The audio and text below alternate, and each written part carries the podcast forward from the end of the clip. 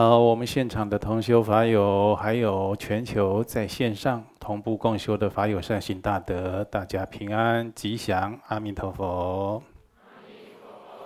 啊，非常的觉得幸运，在现在呢，全世界疫情啊，都还很猖，就是猖獗横行的状况之下，很多国家的人还在受苦受难。那但是我们台湾同修啊。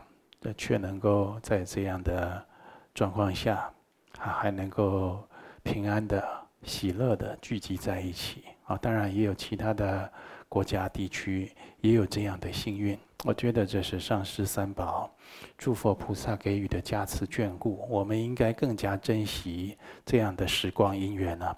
好好来修学佛法，让我们的人生啊聚义啊！不能说现在我们还健康啊。快乐的生活，但是呢，却每天都想着没有意义的事情，哦，造业的事情，哦，浪费时间的事情，哦，这样实在就是太可惜了，太不应该。我们继续来研究《西方极乐净土祈愿文》，简称净土愿文。啊，我们上回有研究到，嗯，就是贪心如毒蛇。好，那阿底峡尊者呢，他也曾经。开始魔呢，就是擅长产狂术，就是这这个魔，他也许在现实生活中，哦，也现身给你看了，在历史上也是有人见过的了，或者他附在身上，附在你的亲戚朋友、跟你亲近的人跟你接触啦，或者在梦境中，哦，给你做种种的镜像、邪恶的引导啦。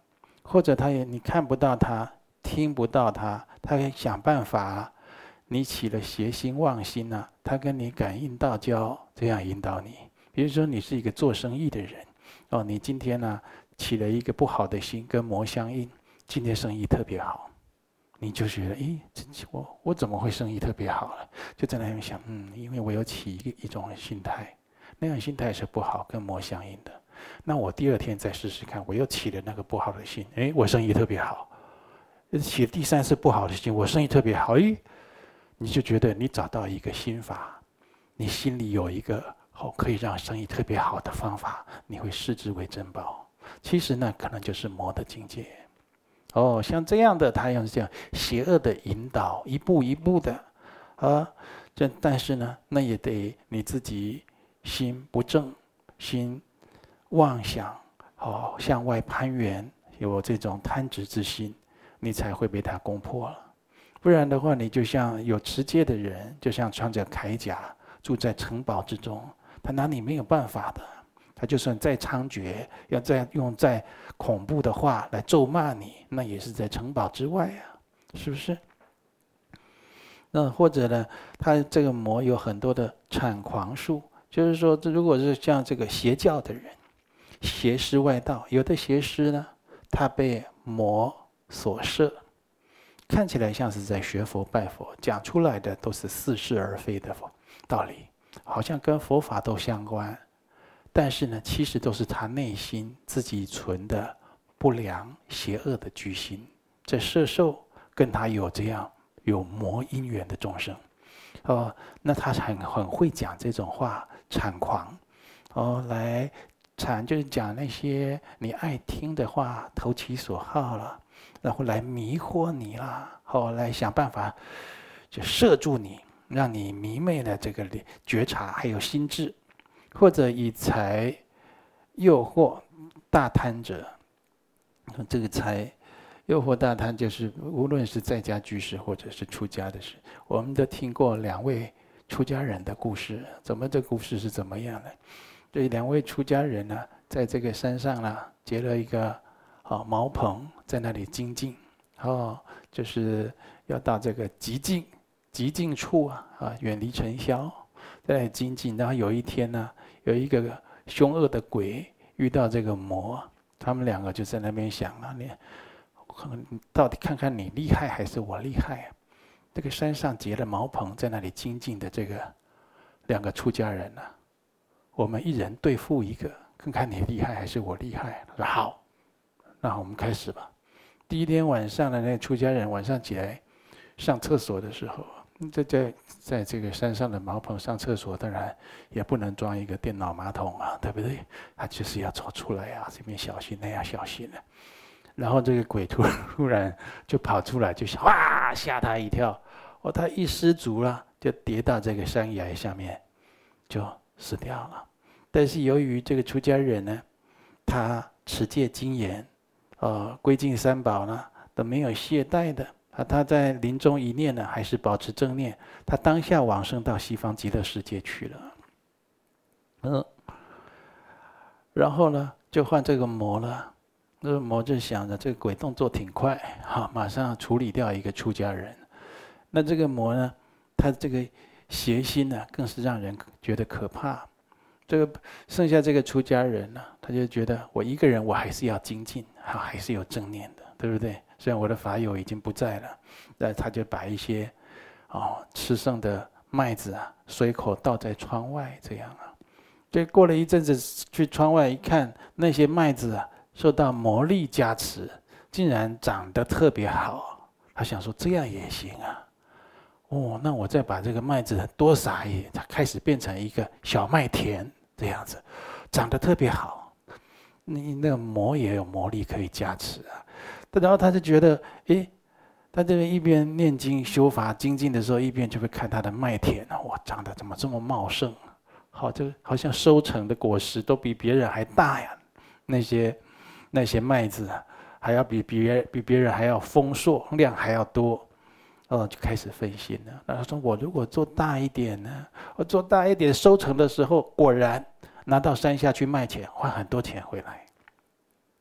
换很多钱，就就想哇，那初期还觉得说，那我这样就可以换更多的食物，我可以更好好的修行了，对不对？初期呀、啊，到最后钱一多的时候，这不行啊，我得。”找人帮我照顾我的麦田，他已经变成他的事业了，对不对？他说：“那我应该娶一个太太，这样啊，娶一个太太他就还俗了，破戒了。好，有的还俗是舍戒，有的还俗就就是更糟糕的是直接破戒了。那这就是所谓的四重戒之一啊，啊，这是堕罪的。那他娶一个太太，就去挑。”我跟你讲，这学过佛的人有一点智慧，有一点福德哈。他在造业的时候，他都带着一点小智慧、小聪明的。他当然要去挑漂亮的嘛，对不对？他是当他去找，我找了一个他很爱他的这个太太，两个人就生小孩。开始呢，那个地方就变成一个小屋了，就不是茅棚了。最后就娶妻生生子，他的这个产业已 已经超过。这个超过这个没有出家人很多啊，就是觉得说，后来呢，这个魔跟鬼又见面了，这鬼就嘲笑那个魔：“你看你真没用，我第一天就把那个出家人害死了。”那个魔就露出冷笑啊，你说你害死的那个人，他已经当下往生到西方极乐世界了。而我处理的这个出家人呢，他以后恐怕要下地狱了。到底是谁比较高明啊？是不是？所以这个故事啊，给我们很多的启示。你想想看，这个第二个出家人，有一个婚姻，生几个小孩，有房子遮风避雨，有工作可以衣食无忧，这很难吗？这不难啊！我们每一位出家人，每一位清修的居士，你都做得到，对不对？你找一个工作可以衣食无忧，哦，甚至还有个车子可以开开，有个房子可以住，遮风避雨，或者结婚找个伴侣，生几个小孩，你只要有生殖能力就行了，这不难啊。难在哪里？难在你要能够觉悟去思维，这是我要的人生吗？我的生命的质量就仅止于如此吗？我当初的出击不是要超越这种渔夫渔妇、生生死死的生命状态，到达究竟解脱的境界吗？难在的是你想起你的初衷，而你舍弃掉有一个婚姻，有一个遮风避雨的家，这也抵触啊！出家也可以遮风避雨啊，是不是？我我说我们出家人走出去，你们哪一位居士舍得让他吹风淋雨啊？对不对？搞不好得三四个伞都出来了，对不对？或者是说衣食无忧，现在出家人衣食无忧很困难嘛。在台湾这样的地方，你拿一个破掉的碗，破掉的就好了，就站在路边，你等下可以吃到明天早上。这很难吗？难的是你怎么样放弃眼前的这些五欲，你可贪执的境界。我不想要我的人生就这样生生死死、迷迷糊糊、愚夫愚妇哦，追求财色名食睡，再追求更多的财色名食睡。我已经不想这样了，我厌烦了，所以我才出家的，我才梵行的，是不是？难再换回你的初心，提起你的正念。你不要忘失这一念心。我们现在修行人，无论出家在家，他有的时候在持戒、在犯行、在精进的时候，他会羡慕其他人那些在家人的那种五欲境界。那你真的是晕车了、晕船了，啊，对对对。但是一时的晕车、晕船还没关系，赶快恢复正念就好了，啊。所以魔呢，很擅长这种种的这些方法。以财、财力诱惑啊，有这种大贪欲的人，以假法骗修行人。好了，你就现在呢，过世间的财、财还有色这些利益，世间的这些五欲，你过了这个境界了，你已经出家了，你已经犯行了，你在修行。他想说，这世间的这些小玩意儿，好，已经阻止不了你，障碍不了你了。你现在心都在法上。他用假法来骗你，对不对？让你好像有一种禅定的境界，哦，让你这种这种在禅修啊、寂静的时候，有一种呃，有一种非常喜悦、不可思议哦，你从来没有的那种觉受，让你还会反复的想要再有那种境界，或者自此啊，你的共高兴就起，觉得你已经修这种佛法、修禅修了，有那种他人难以理解的不可思议境界。哦，或者你有什么样的神通绝招？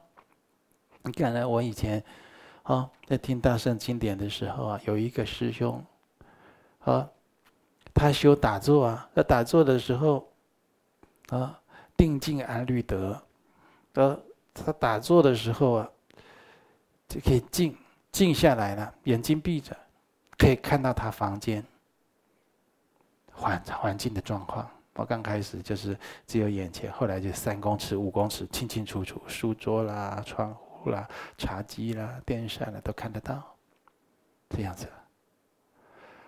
再来了，更不得了了。他的这个念珠收在这个抽屉里面呢，抽屉关起来，念珠的穗子夹在抽屉的缝垂下来。他这样打坐的时候，他看得清清楚楚，看着他的念珠穗被夹住了，眼睛闭起来。嗯，他就去找他师父了。他说：“这是什么样的禅定境界啊？”他师父跟他说：“这是楞严五十阴魔里面其中一个境界。”这还在色蕴的境界啊，色蕴的阴魔的境界里面呢。他有五十种魔境啊，他还在里面呢。如果那个师傅是一个邪师，或者是狗屁不通，随便给他乱讲，好啊，好啊。我告诉你，我也曾经有过这境境界，快了，快了，再努力加把劲。我们乱讲一通嘛，对不对？为魔所摄，他就往那里发展，整个就歪掉了。那不是涅槃的境界，那只是你的本能有被开发出来。你执着你被你开发出来的本能干什么？那跟我们现在锻炼体力的人、锻炼健身的人，没有人的时候自己。对着镜子在那边看自己肌肉，自己在欣赏，那不是两没两样吗？哦，你看这个肌肉二头肌啊，哇！我自己在那边把它涂上油，亮亮的，好像很自恋一样。其实那这一点意义也没有啊。是不是？那你你自己开发出来的那种本能，自己在那边执着什么？你还没有到涅槃的实相的境界，而且道路已经歪曲掉了。但是魔他会给你推波助澜，让你有这种境界。哦，所以你自己能不能判断，你这条路是走在佛法的涅槃解脱的道路上，还是已经歪曲掉了呢？啊？哦，这个就是魔他常常做的这些行径啊。哦，以假法骗修行人。你看，这有的修这个，哦，魔的法，大鬼神的法。你修佛法都没什么感应呢，对不对？你看很多人念六字大明咒啊，念念念念念念念念念了好，啊，的百万次了，百万次有有人大感应的也有啊。也有人修得相当好，消了很多业障，甚至超度很多的冤亲债主啊，自己开启本觉的智慧啊，都有啊，去除了很多盖障。那有的人，但是一下经济，一下不经济，一下发心，一下不发心，也累积个百万遍、千万遍了。你问他念六字大明咒有何觉受？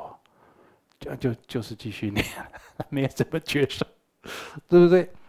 那你修佛法都没有什么觉受。突然，你修了一个邪魔外道的法，或念一个咒语，或结某种手印，或者你心如何作意，竟然有特别的回响哦，那就像麻烦了。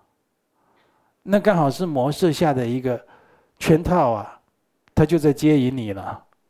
哦，像这种伎俩非常多，非常多，啊，这就是不得不小心了，哈。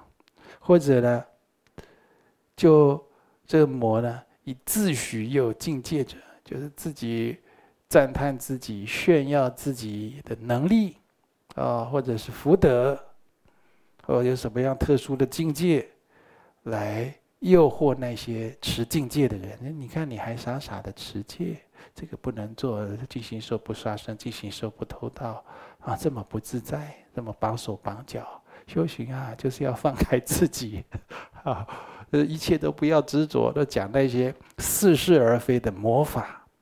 那真的有那种定力不够的，就被他所摄，被他所转了。那这样的一生的修行啊，就是所谓的佛家有云：宁可千年不悟，不可一朝着魔。你一朝被魔所摄啊，你结下魔缘啊，事事都有魔魔扰障碍啊。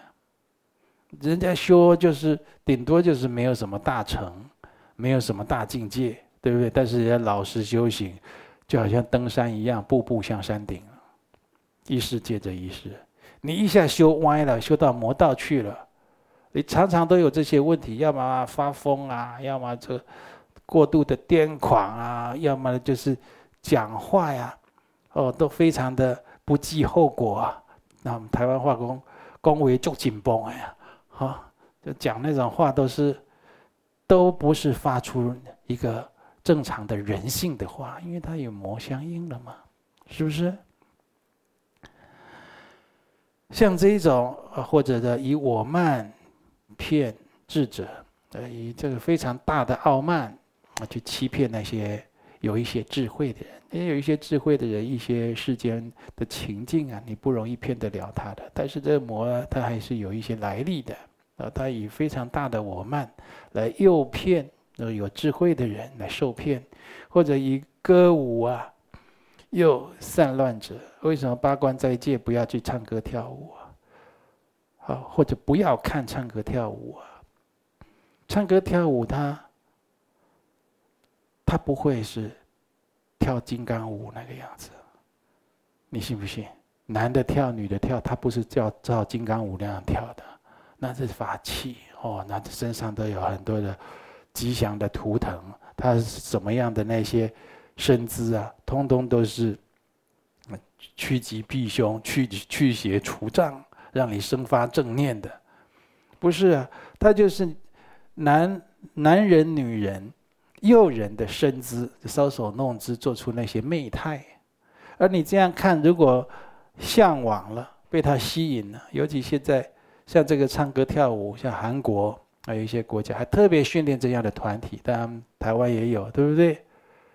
你看看，还特别训练的哦，那些训练的还要签约的哦，还砸了重金来培养的那些专业来训练这个的人，训练出来的，你给你扛得住吗？你受得了吗？你你没办法接招的嘛，对不对？他就是在想，我训练这些人，他怎么跳，发出什么样的声音，做出什么样的表情手势，会让这个世界上的人啊迷乱受不了。他整天在想这个，整天也在那边开会，整天一遍又一遍的操练，对不对？你怎么接得了招？你是莲花生大师，不，一般人都接不了招，那个就是能避而已，你只能避。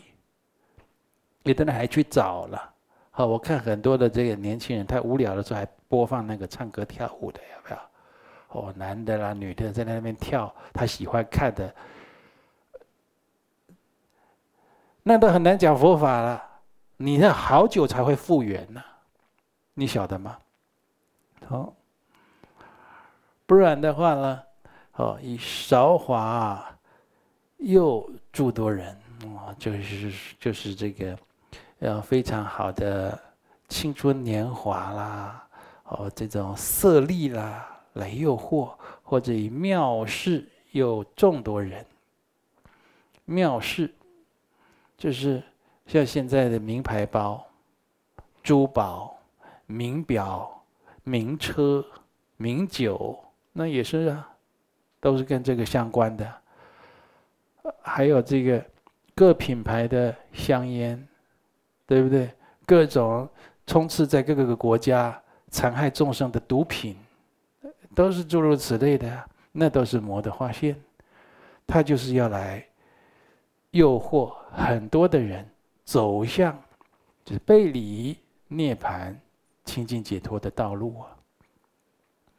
哦，或者以恶友敌骗多人啊，就是这个这个人本来要修啊，出家在家都有，他突然认识一个人，很讲得上话。你不管这个人长得年轻啊、年老、好看难看啊，讲国语、讲台语或者讲英语，他只要让你懈怠于修行、偏离佛法正道，那就是了。不管他是你亲或疏、很疏远的、刚认识的，或者他就是你爸爸、你妈妈，你就小心。他只要让你背离佛法正道，你就要小心。你就要注意，不然佛陀为什么要出家？如果佛陀的父亲就是个修行人，每天就在听他父听他父亲开示就好了嘛，他干嘛要出家？那父亲不是啊，他说我这个三个城池都是要给你的，哦，给你这么多的嫔妃，这么多的什么，你将来要接我位置啊，你这荣华富贵享用不尽啊，这些军队人民都是你的，他每天要他享乐的。那那佛陀他不是一般人嘛？他自然知道这个不是究竟，他有很多的苦，他有很多的问题在后面要去解决呢。所以像这样的恶友敌骗，恶友敌，那这也就是这个恶友，其实就是像我们敌人一样，跟我们有个仇恨的啦。有个仇恨的，他要来报仇。你看现在媒体里面啊，要想办法。网络放话来毁掉你，对不对？哇，这么大仇恨，平常能写得出这么长篇大论吗？啊，能这么思维缜密的，慢慢的知福计划吗？那就不一定，那就是得有相当的渊源，相当的渊结，才能酝酿出来的负面能量啊。嗯，像这种这些恶友敌，那但是呢？他必须要接近你了，所以前面会好的不得了。所以我们同修，你这居士居士特别多，出家人也有。出家人他如果离开僧团，离开丛林，没有师长或者善护助常相左右，他自己呀独立难支，因为你没有成道，你的人还有你的这个身体体力，你的性格上都有弱点。你到外面遇到什么样的人，他讲什么样的话就能给左右你了，对不对？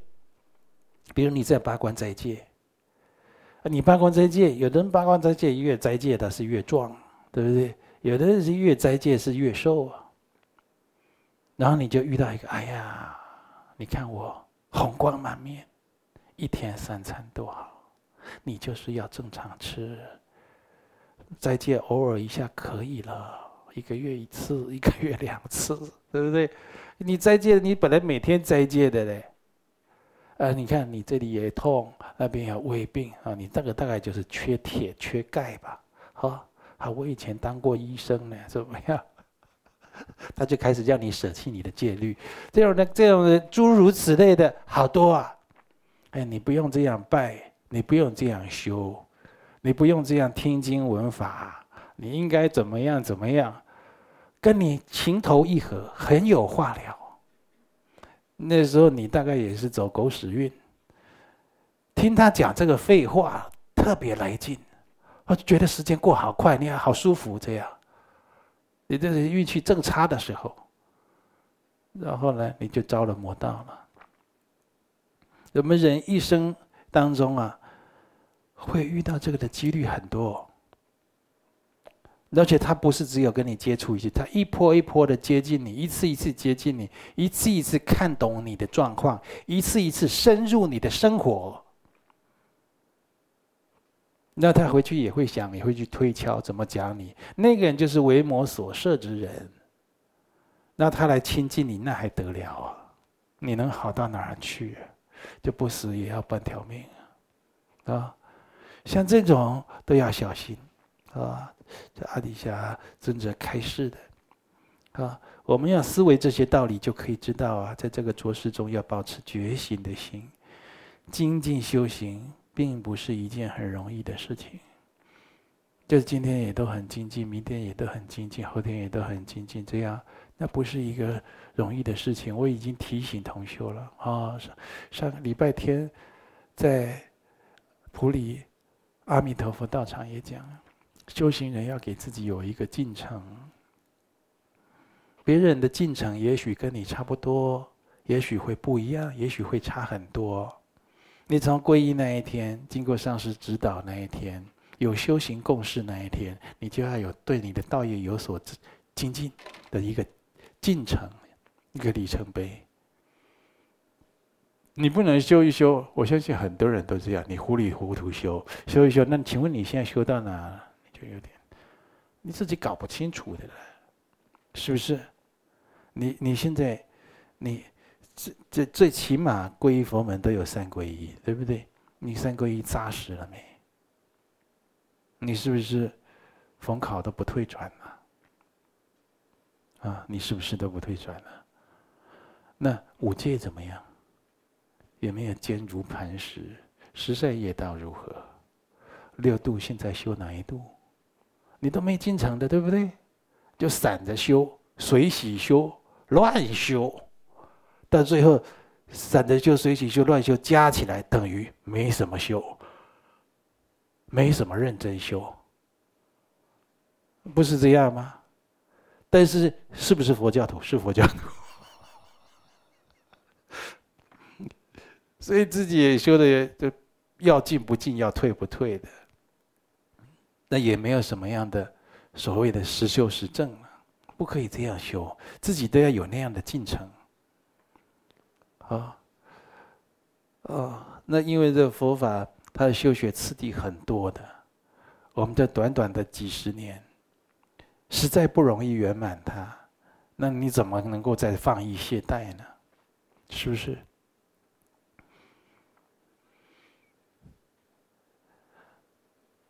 所以，我们在这个时代，这是一个危险、浊恶的时代。没有智慧的人，啊，在佛王誓约是写愚人呐，就是愚蠢的人呐。然后这样讲不大好听啊，就比没没有智慧的人，很容易啊，把受报痛苦的境界当作安乐。你现在这样子，你觉得哎，这样，我现在这样有这个工作，还挺舒服，对不对？啊，我现在娶这个老婆，啊，有个小房子，两夫妻这样住，啊，这样子也有来学佛共修，这样很好。你这是有你是不是正在受报啊？你本来你此生本来修的会到天花板的，很好嘞，对不对？你现在是修的快到地板呢。你不要把这种正在受报这不好的境界当做是好，你是没有智慧的人，看不懂哎。你就迷惑颠倒了，啊！所以你已经在受受报了，还不自觉，还觉得嗯，我我我好像还有一点小福报，日子还过得还挺不错。你的修行啊，刚才已经讲了，要世俗人那种五欲生活的境界，那有多难？那有多难？对不对？大家努力找个工作，加个班。要什么有什么了，是不是？所以啊，如果你有具足善因缘，能听到佛法，呃，只要稍微讲一点真理啊，就很容易对轮回升起厌离心、出离心。就是说，你有这种善善。善缘有这种福德因缘的，他自己讲啊，继续学或讲给别人听了，他听到这佛法很容易生起出离心的。你去观察这世间的种种境界，很容易你会看穿他的，很容易看得穿他。哦，而人道跟天道的安乐呢，这种种的安乐呢？就像我们在人道啦，无论是这种富足啦、眷属很多啦、地位高啊、有名望啦、健康财富啦这些，啊，还有天道的种种的圣妙，那就像是裹着糖衣的毒药。你看这讲究竟的法来讲，究竟的经济来讲，它就是裹着糖衣的毒药，它就是让你会丧失斗志。让你会忘情于修行。啊，现在好像挺好，其实你在解脱道上已经退转，或者已经偏离，啊，所以这这样这些人道啦、天道的这种种种的境界啊，它的苦乐是混杂在一起，没有办法分开的，啊，所以你这受用这些混杂的境界，最终你没有办法得到真正的安乐。每个人都要有这样的处理心，都要有这一层理智来观察觉照。所以，我们要的祈祷，正确的祈祷、祈求，我们对这些世俗、人天的无欲的境界，没有丝毫的贪求。啊，祈求上师阿弥陀如来、西方三圣加持。我对这一些没有丝毫的贪求心。哦。啊，现在啊，立即完全的舍弃。你看这个，我知道这好像是天主教还是基督教，我看过这像类似的影片，他们会在大大腿上绑一种会让自己勒得很紧、很不舒服的带子，好像在会让他们不要忘记持戒，不要忘记精进。他当他束上那样带着，他就每天就很痛。用这样子，好像类似一种，啊，不是在佛法讲不是很如法的苦行啊，啊，来策励自己，是不是？你看，在外道尚且如此，都往都要用这种比较我们觉得听起来比较偏激的方法，比较激进的方法，让自己保持一个精进，啊，保持一个高昂的状态，啊，不要懈怠放逸下来。那你看，我们修学佛法，所以有很多的。僧人啊，包括这个我们这个禅宗二祖啊，大迦叶尊者，佛陀的大弟子啊，他就是都着重苦行。也有很多你看近代的高僧啊，在这个净土中的大德啊，广清老和尚，他也是他也是都劝很多的人啊，都要苦行。啊，他就是有教啊，他教。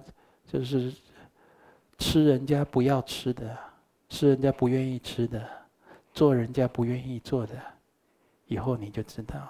他教他的徒弟啊，人家不爱，人家要吃，人家不愿意吃的，你愿意吃；人家不愿意做的，你愿意做。他说：“你持之以恒，你以后就知道。那不就是苦行吗？对吧？那不就是对日常生活不起分别吗？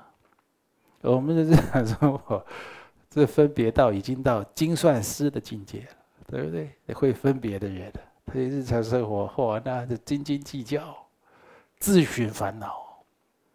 好，所以我们对这个世俗五欲的贪求，应该立刻祈请上师阿弥陀如来西方三圣加持，我完全能够舍弃，我完全能够跨越这一些啊。好，再来法本第十六页第六行，食材亲友朋，无常。如梦幻，愿毫无贪恋。啊，曾经在亚多这个地方，有一位寺庙的老僧人，在生前买了一块腿肉。啊，在藏地，啊，有一些僧人他是吃肉的。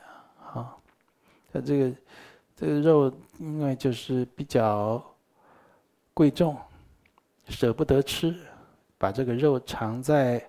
柴房里面，你看这都是毛病啊！修行人不要有这些毛病啊！一些这个小毛病慢慢积久变成大毛病，啊，舍不得吃，你看看，然后还藏在柴房，这不世俗人的勾当吗？这 是，对不对？然后这个老僧人死了以后，那这这肯定不会得到的。嗯呃，他所有的财产呢、被布施，就寺庙还很慈悲他，把他的财产啊、衣服啦、一些东西把它布施掉了，或者有的就是在这个寺墙外面就就义卖掉了，卖给人家。这个这个衣服多少，这个皮带多少，对不对？就卖掉捐着供养三宝了，这也是一种义行啊，哦，给增加他一点功德。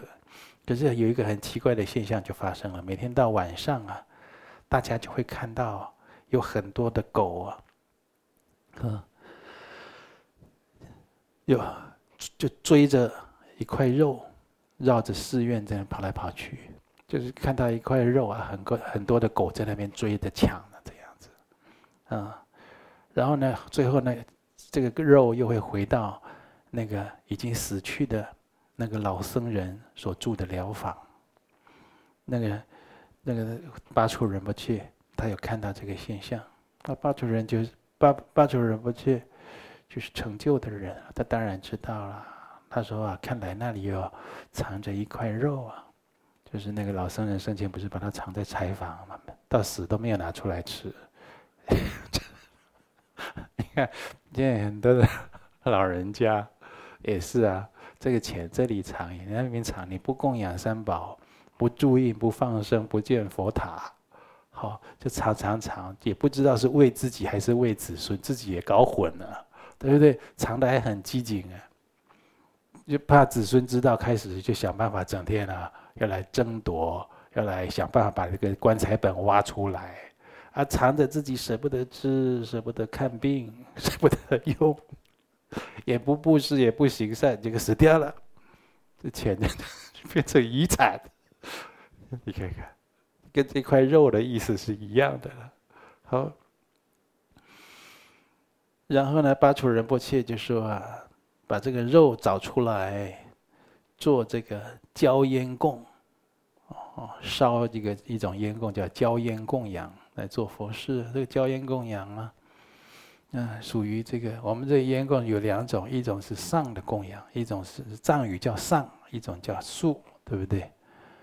上就是早上供养是上师三宝的了，那素呢，就是下午的时候或傍晚的时候啊，把这些食品啊，或者呃这些或者一些面粉啊，烧烧焦了就焦烟供，烧焦了会有一种味道出来，叫做秀供。闻的，啊，嗅觉的供养，啊，这一般，一般呢，交烟供通常是给啊这个比较就是没有成正觉的鬼神，但是也不是尽然。交烟供它也有供养所谓的哦四宾客，就是上师供养佛，供养这个哦这个护法，还有供养这个鬼道众生，这所谓的四四种宾客。嗯，还有，但一般呢，这就分上供下施。哦，交烟供有分上供，上供就是四宾客，下下施啊，就是六道众，也有分，也有这样分的。哦，他也不是说就是完全都是下施，但是通常广泛的用在下施啊。好，尤其是我们在做，比如说是净除障碍烟供法，那他就是特别对，哦，凶猛的鬼神。做下施的时候，甚至还有在这个呃面粉呐、米饭呐、哦面里面掺着这个血肉的这样子的一种烟供方式，那这所谓的素烟供哦，也让他们得到满足感呢、对不对？你说真的，那请他们吃素不好吗？想得很好，做不到啊。现在有一只老虎。饿得奄奄一息，要急救，大家就拿一堆青草给他，快，你赶快吃，他就不吃，他就死掉了。他就是不吃的，他做不到。我们你想，你都想得到，佛菩萨没这智慧吗？就他的业报，他就要吃血肉。它不是像人，我们人类可以吃肉，可以吃素。那你有智慧，你就吃素嘛，对不对？它的业报，它就是要吃肉、吃血的。啊，有有的有的鬼神，他就要吸血，对不对？那有的鬼道境界差，他要吸什么？脓血粪便呢？是不是？我们觉得那种不可思议的，那就是他的他的业报，他只就只能吃这个。嗯，所以大家就去把它找出来，就是烧了这个交烟供，哦，上供四宾客啊，下。下供六道，下施六道有情众，以后就没有这种怪现象了，就没有闹鬼了。那一看，也这个公案就是那个老和尚拿着那块肉，对不对？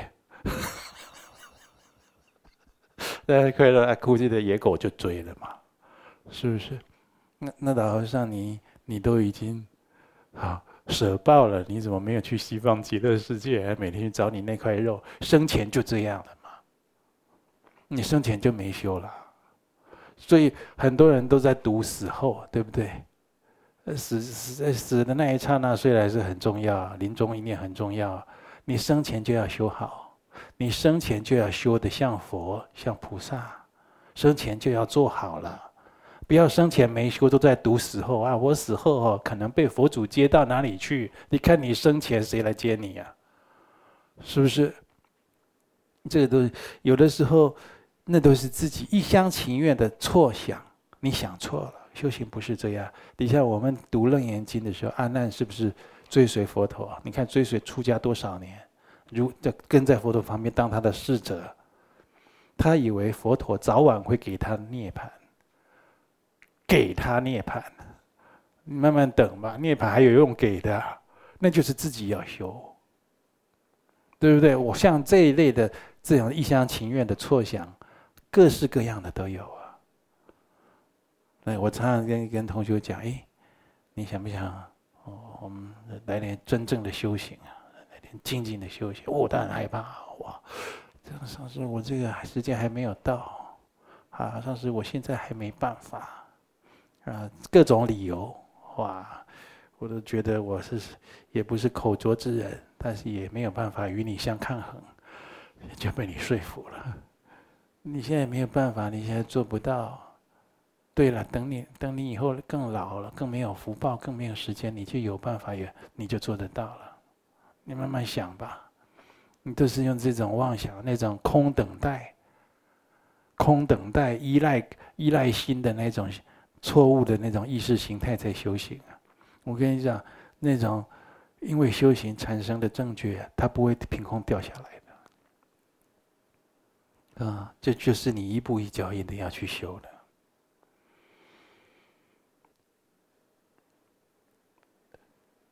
所以，那我们现在这个老出家人、老僧人的这个公案呢，很多出家人他死后也是堕落的，堕在轨道的。啊。那出家人闹鬼闹得又才凶的嘞，为什么？他要念一点经咒，他有一点法力，对不对？一般人还受不了他。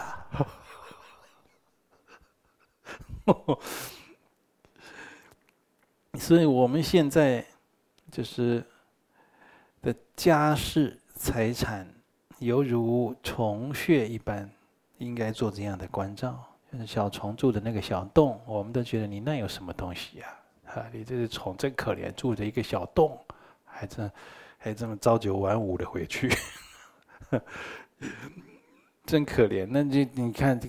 这天人比我们更有福报的看我们不是一样吗？我们执着的，啊，有的人，就他就是分期付款买了一台，啊，国民国民汽车，他就觉得哎，我有新车可以开，我福报还不错，这样，那就是让这佛，这看在佛菩萨眼中，哎，真的是很可悲，可悲可悯的。你那一点点的福，哎呀，你那短促的寿命。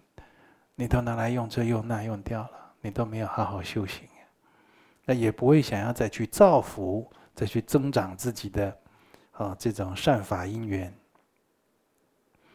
哦，所以圣者之所以是圣者，就是因为他有超乎常人的智慧和眼光，他可以想到的跟一般人想的不一样。我们现在没有那种。圣人的那种智慧眼光，没有那种思维，自己不要胡思乱想。自己如果要想，你要静静想。哦，我想，我奇怪，我怎么不发心？我怎么不精进？我还可以做什么？你要有一个正确的思维模式，不要乱想。因为你一般乱想，想到最后会怎样？哎，会勾起你自己贪嗔痴慢疑，然后你会很烦，会天人交战，很烦。再加上昏沉，要么就昏睡，要么就是没答案。这样的思维只会增加烦恼和欲望，然后你智慧没有增长。人家思维以后智慧会增长的，对不对？就像我们举这个哑铃这样举，举了以后你会有肌肉的，对不对？然后经过正确的思维，你会开智慧的。为什么你这样想想想想想想，你就是很烦很累？为什么？你乱想啊！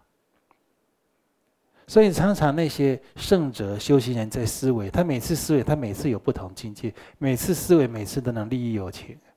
观自在菩萨，他就是甚深的思维观照。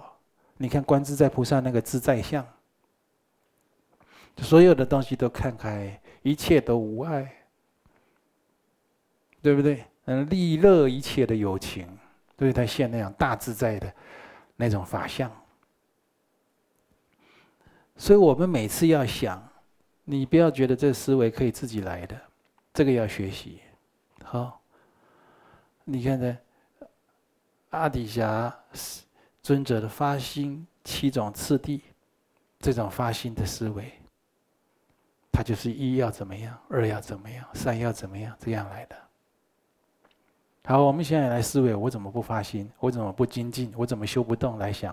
很多人都啊，乱想一通好烦啊！哎呀，哦，就是不动，然后滑滑手机起来，诶，更笨，更没智慧，对不对？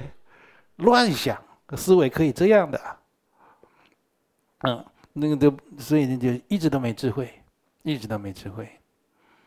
那这样还还不如一起来诵经修法，念那八十八佛大忏悔文呢，是不是？所以。乌金莲花生大士放弃王位而获得大金刚持的果位，你觉得莲花生大士他在做太子想出家以前，他有没有去思维？他有没有想不通，滑滑手机这样？不会的，他一整天都在自命想：我要怎么精进？我要怎么去解脱这生死问题？我要怎么样？如何去修行？怎么利益有情？他整天去想，想到就去做，做了就成功了。他也经过性思维，所以我们常常要去想佛菩萨怎么思维，圣人是怎么思维的，呃，我们这打烦恼妄想那不行的。嗯，吉天菩萨说：“一切皆无常，谁贪无常法？”想到圣者这样的智举，想到恶世诸如此类的痛苦，还有后世的痛苦，便没有什么舍不得了。愿大家要深思，圣者的智慧之举，还有恶世。如此的痛苦，我现在不修行，我现在不超越，我现在不舍离，我现在不看开放下，我以后的果报如何？想到这些，你就没有什么舍不得的了。你要正确去想，这一这两行就是在教我们怎么思维的。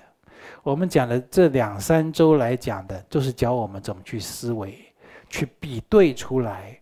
哦，真正的真理道路是什么？该舍弃的是什么？该跨越的是什么？好，我们今天研究到这里。